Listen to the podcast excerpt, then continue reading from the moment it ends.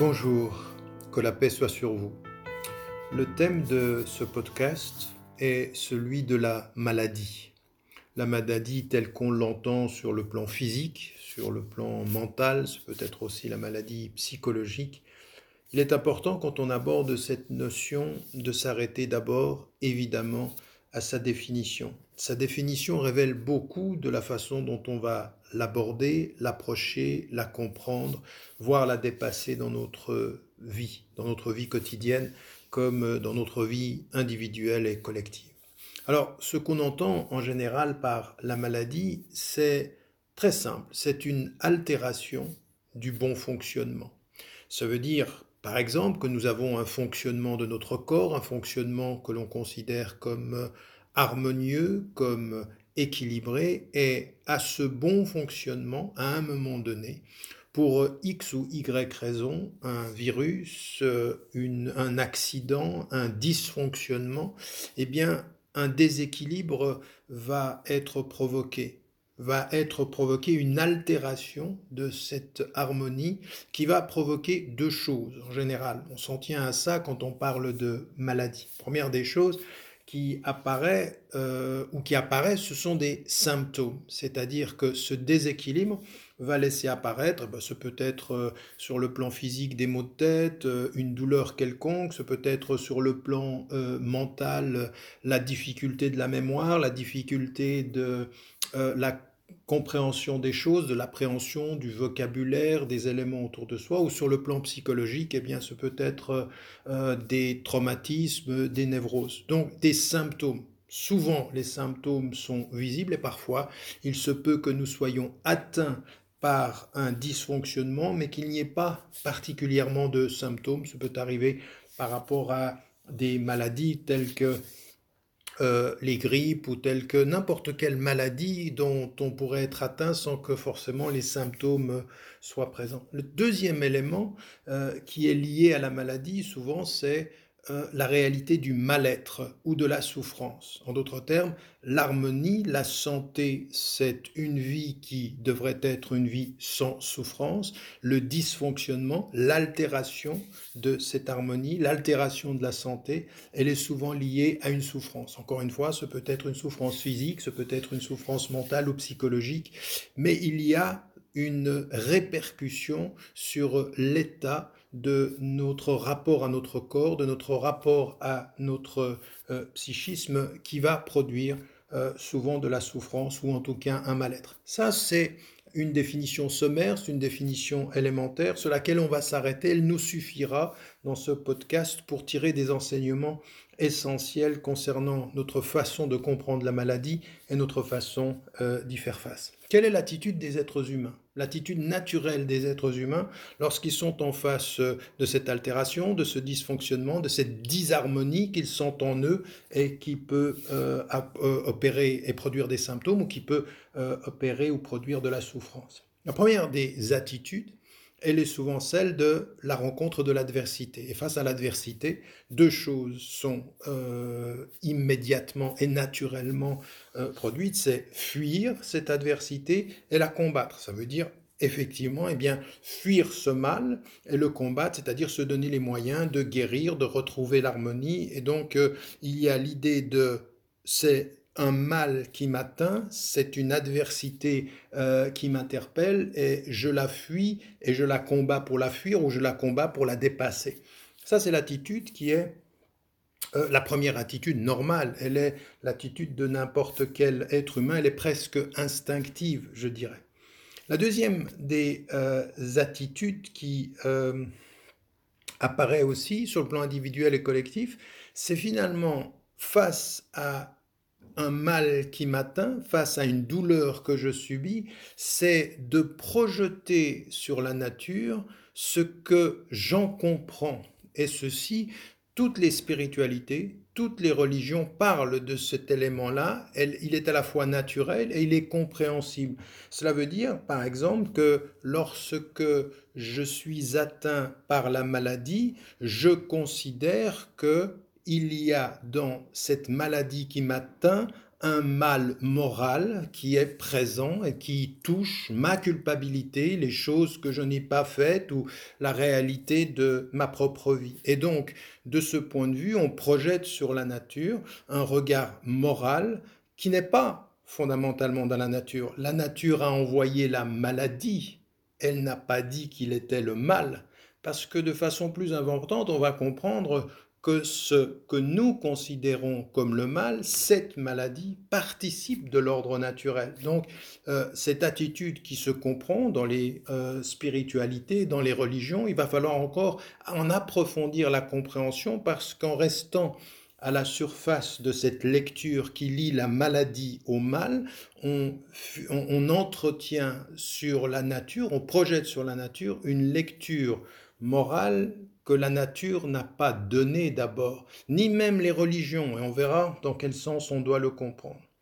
Et la troisième des attitudes, euh, c'est celle que je vous propose dans ce podcast, c'est en fait de faire un pas en arrière, de faire un pas en arrière et de considérer la santé, qui est donc l'opposé de la maladie, de considérer l'harmonie, opposé à la disharmonie, à l'altération de l'ordre, l'ordre face au désordre, la vie face à la mort, de faire un pas en arrière et de considérer les choses dans l'ordre cosmique, dans l'ordre global, et de comprendre, alors nous, c'est ce que l'on comprend dans la tradition. Les traditions monothéistes nous disent une chose, seul Dieu est un et tout le reste est euh, double et duel et va en couple. Euh, c'est ce que nous avons dans la tradition musulmane quand il est dit euh, nous avons créé de toutes choses deux, donc tout hormis Dieu est double. Et cette attitude-là, on la trouve dans les traditions monothéistes, elle est vraie dans l'islam, elle est vraie dans le christianisme et le judaïsme, mais elle est vraie de façon extrêmement ancienne dans toutes les spiritualités. On le trouve dans le confucianisme, on trouve dans toute la littérature qui est liée au yin et au yang, qui parle de la dualité. On le trouve, euh, on la retrouve cette approche duelle dans toutes les traditions euh, hindouistes, anciennes et bouddhistes. Et donc, il y a, et même, je dirais encore, il faudrait aller plus loin dans les traditions euh, africaines et les traditions ancestrales sud-américaines. Donc, c'est une donnée fondamentale de notre rapport à la réalité. L'ordre qui est un ordre qui va de pair, qui, où tout va de pair, où tout va en couple. Alors, quand on, fait ce pas en arrière et qu'on observe l'ordre cosmique, quand on observe l'ordre du monde, quand on observe la réalité de l'harmonie euh, de cet ordre-là, alors en faisant ce pas en arrière, les choses s'éclairent de façon différente. En fait, l'ordre cosmique a besoin du désordre. En fait, il n'y a d'ordre que parce qu'il y a la réalité du désordre. On ne serait l'ordre de la nature si nous n'avions pas les catastrophes naturelles. Les catastrophes naturelles ne sont pas le mal par rapport au bien, elles sont parfois nécessaires à faire en sorte que l'ordre tienne, que la nature tienne. L'ordre de la nature a besoin de ces catastrophes qui vont bousculer l'ordre et régénérer l'ordre. En fait, la faiblesse de l'ordre, c'est sa catastrophe, et la catastrophe dans l'ordre, c'est redonner force à l'ordre lui-même.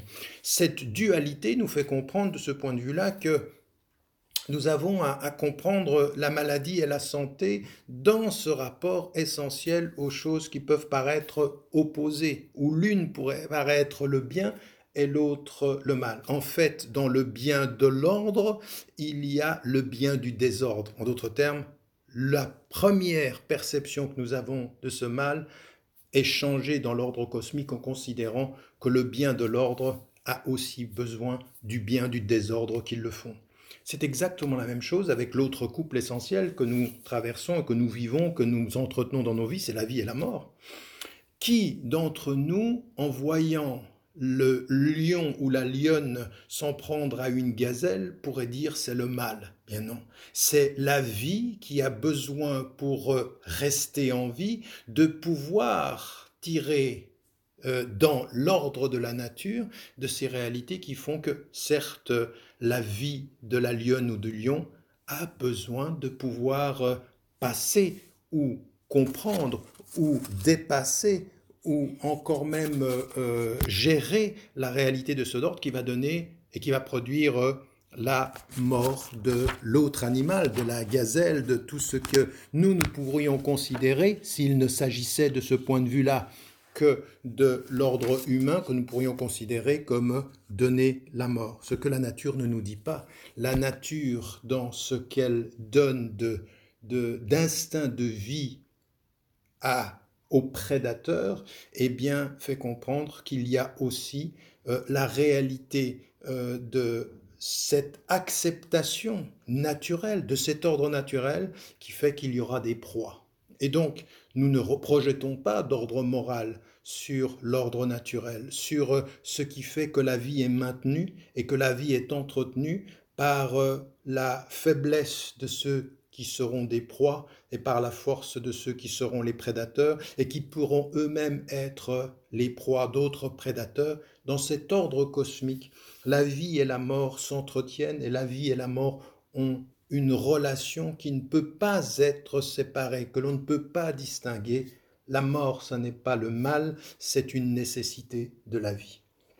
Et donc, quand on comprend ceci dans la relation entre la vie et la mort, quand on comprend ceci dans la relation entre l'ordre et le désordre, on doit le comprendre de la même façon dans la relation entre la santé et la maladie. En fait, la santé et la maladie, il n'y aurait pas de santé comprise, ressentie, s'il n'y avait pas la maladie qui venait perturber l'ordre et l'harmonie naturelle pour nous permettre même de comprendre que la, la maladie va faire en sorte que notre corps doit trouver, doit puiser des forces, doit euh, euh, euh, trouver en lui-même la force de pouvoir la dépasser. En d'autres termes, la maladie atteint le corps dans sa faiblesse et fait en sorte que le corps trouve les forces de dépasser la maladie et de retrouver l'équilibre. En d'autres termes, si nous visions une vie qui était une vie où nous, serions toujours dans un état d'harmonie, toujours dans un état de santé, eh bien, il y aurait dépérissement naturel. En d'autres termes, la force, l'énergie vitale a besoin de ce qui la perturbe, a besoin de la maladie. Qu'est-ce que cela veut dire? Ça veut dire en fait que si nous regardions ces couples dans l'ordre cosmique, l'un ne peut pas être sans l'autre. Il ne peut pas y avoir de santé sans maladie. Le deuxième, c'est que l'on ne sait l'un que si l'on sait l'autre. Donc on ne sait pas la santé si on ne sait pas la maladie. Donc l'un ne peut pas être sans l'autre, l'un ne peut pas être compris sans l'autre. Et le troisième élément, c'est que l'un a besoin de l'autre. La vie, pour être vie, a besoin de la mort, comme l'ordre, pour rester ordre, a besoin du désordre, comme la santé, pour être santé, a besoin de la maladie. Donc, en fait, l'un donne sens et force à l'autre. Le sens même de ce que nous avons dans l'ordre du monde passe par là. Une fois que nous avons dit cela et que nous faisons un pas en arrière, que nous évitons en l'occurrence de faire ce que je disais euh, au départ, simplement fuir pour simplement essayer de dépasser en guérissant vite, en essayant de dépasser ce qui nous apparaît comme le mal, ou quand on projette sur la maladie une vision qui est culpabilisante, eh bien, on a de ce, point de vue-là une autre vision des choses, une vision qui est à la fois euh, cosmique, globale, mais elle est aussi beaucoup plus lourde en matière de responsabilité. Ce n'est pas parce qu'on a, a refusé de moraliser l'événement qu'on a refusé d'en tirer des enseignements moraux. En d'autres termes, il y a une différence entre moraliser un événement est le fait de tirer des enseignements moraux d'un événement. Et tirer des enseignements moraux d'un événement ne veut absolument pas dire que ça nous allège, ça nous envoie à une responsabilité personnelle. Mais au lieu de culpabiliser le collectif, elle responsabilise l'individu. Comment? Alors, c'est la deuxième partie de mon propos, et euh, qui, qui, serait de dire d'abord de refuser euh, que notre lecture de la nature soit une lecture d'abord morale. D'accord la, la, nature nous parle-t-elle de morale? Non, elle ne nous parle pas du bien et du mal, elle nous dit voilà ce que je suis et j'ai besoin de ces deux tensions, de ces conflits, de ces contradictions. Mon ordre vient de mon désordre et mon désordre nourrit mon ordre. Voilà aussi ce qu'il faut comprendre. Par contre, ce que fait la nature, c'est qu'elle nous parle. C'est qu'elle est un livre ouvert, elle nous parle à trois dimensions de notre. D'abord, elle nous parle à notre conscience, parce que nous observons les choses autour de nous et notre conscience s'imprime de ces événements. La conscience, qu'est-ce qu'elle fait? La conscience se traduit en verbe. Donc nous verbalisons ce que nous voyons, ce que ne font pas les autres animaux, en tout cas pas de la même façon que nous, parce que la conscience met une distance par rapport à l'événement et nous lui donnons une langue. Nous donnons, nous verbalisons. Et à partir du verbe, nous moralisons. Et donc, c'est ce qui se passe quand nous sommes en face de la maladie, c'est ce qui se passe quand nous sommes en face d'une catastrophe naturelle, c'est ce qui se passe quand nous sommes en face de la réalité du monde. Et en fait, ce qui va se passer, c'est que ce désordre ou cette maladie ou la mort qui nous touche ne sont pas le mal en soi, mais ils vont nous renvoyer à notre conscience, nous renvoyer à notre compréhension de l'ordre de l'action, de l'ordre de la morale. Et qu'est-ce que cela veut dire? Cela veut dire en fait que quand on regarde la nature, quand on regarde la maladie, quand on la vit, la maladie, elle doit nous renvoyer à notre conscience. Elle nous renvoie à notre conscience parce que elle vient perturber l'ordre de l'harmonie de la santé et quand notre santé est atteinte, des symptômes vont apparaître, une souffrance va s'exprimer et notre conscience va se réveiller. Et quand notre conscience se réveille par rapport au mal qui nous atteint, eh bien, qu'est-ce qu'elle fait cette conscience? Eh bien, elle devient un rappel, le rappel que nous donnons au sens de la vie. Dans l'harmonie et l'habitude de l'harmonie, il y a l'atrophie de la mémoire, l'atrophie de la conscience. Dans maladie, dans ce qui nous touche, la souffrance, eh bien, il y a le rappel, le réveil de la conscience, le rappel du sens que nous donnons à la vie. Et donc, à partir de là, nous sommes renvoyés à notre vie, à nos actions, à notre agir. Et aucun d'entre nous n'est totalement innocent. Aucun d'entre nous n'a de choses, euh, n'a pas de choses à se reprocher. Et la maladie, au lieu d'être l'élément qui culpabilise, devient l'élément qui réveille, qui réveille la conscience, qui permet le bilan de conscience, qui, nous renvoie à nos actions. Et de ce point de vue-là, elle devient, alors qu'elle aurait pu être apparaître comme le mal, elle devient le bien qui va nous édifier, édifier nos consciences, édifier notre conscience de notre être et de notre action, et de ce point de vue-là, notre purification. Alors, loin de faire ce que nous ne devons pas faire, dans la tradition musulmane, il nous est dit qu'un peuple ne critique pas et ne se moque pas d'un autre peuple, il se pourrait qu'il soit meilleur que lui. Il ne s'agit pas de juger un peuple qui soit atteint par une maladie. Et il, il faut plutôt faire le bilan de son parcours personnel. Aucun jugement collectif, seul contrat dans la maladie, l'édification intime et personnelle.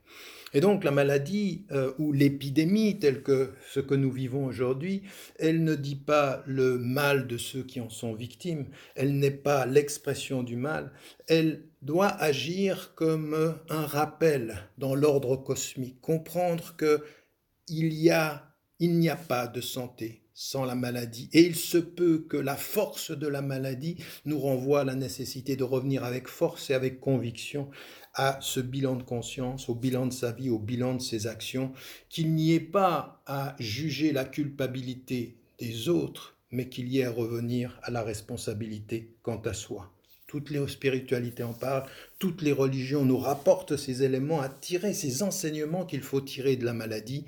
Et euh, elles sont importantes pourquoi? Parce que l'ordre cosmique nous dépasse. L'ordre voulu par le divin, par Dieu qui est unique, il nous dépasse. Et dans cette expérience de la tension, de la dualité, de la catastrophe naturelle, de la maladie personnelle, de la mort qui s'approche, eh bien ce que nous devons retirer, ces trois enseignements. Le premier, c'est celui de notre vulnérabilité. Tout peut arriver face à notre ego qui pourrait penser que sa pensée dépasse l'ordre cosmique. L'ordre cosmique lui dit, quelle que soit ta pensée, tu es soumis à l'ordre. Et ce peut être ton désordre, et ce peut être ta, ta maladie? Savoir aussi remercier, parce que dans cet ordre-là, il y a le fait de pouvoir remercier de ce qui nous est donné, parce qu'autant il est important de se savoir vulnérable, autant il est nécessaire de savoir remercier le divin, remercier cette nature, remercier ce qui nous est donné. Et puis, finalement, comprendre que la maladie, comprendre que le désordre, comprendre que la mort, eh bien, sont aussi des moyens dans l'adversité de nous réformer, de nous éduquer, de travailler sur nous-mêmes, en fait de nous, de nous renforcer, nous n'apprenons l'accès à la force que par l'expérience de notre propre faiblesse. Voilà, n'oubliez pas, n'oubliez jamais de dire à ceux que vous aimez, que vous aimez dans cet exercice de la responsabilité personnelle. Que la paix vous accompagne.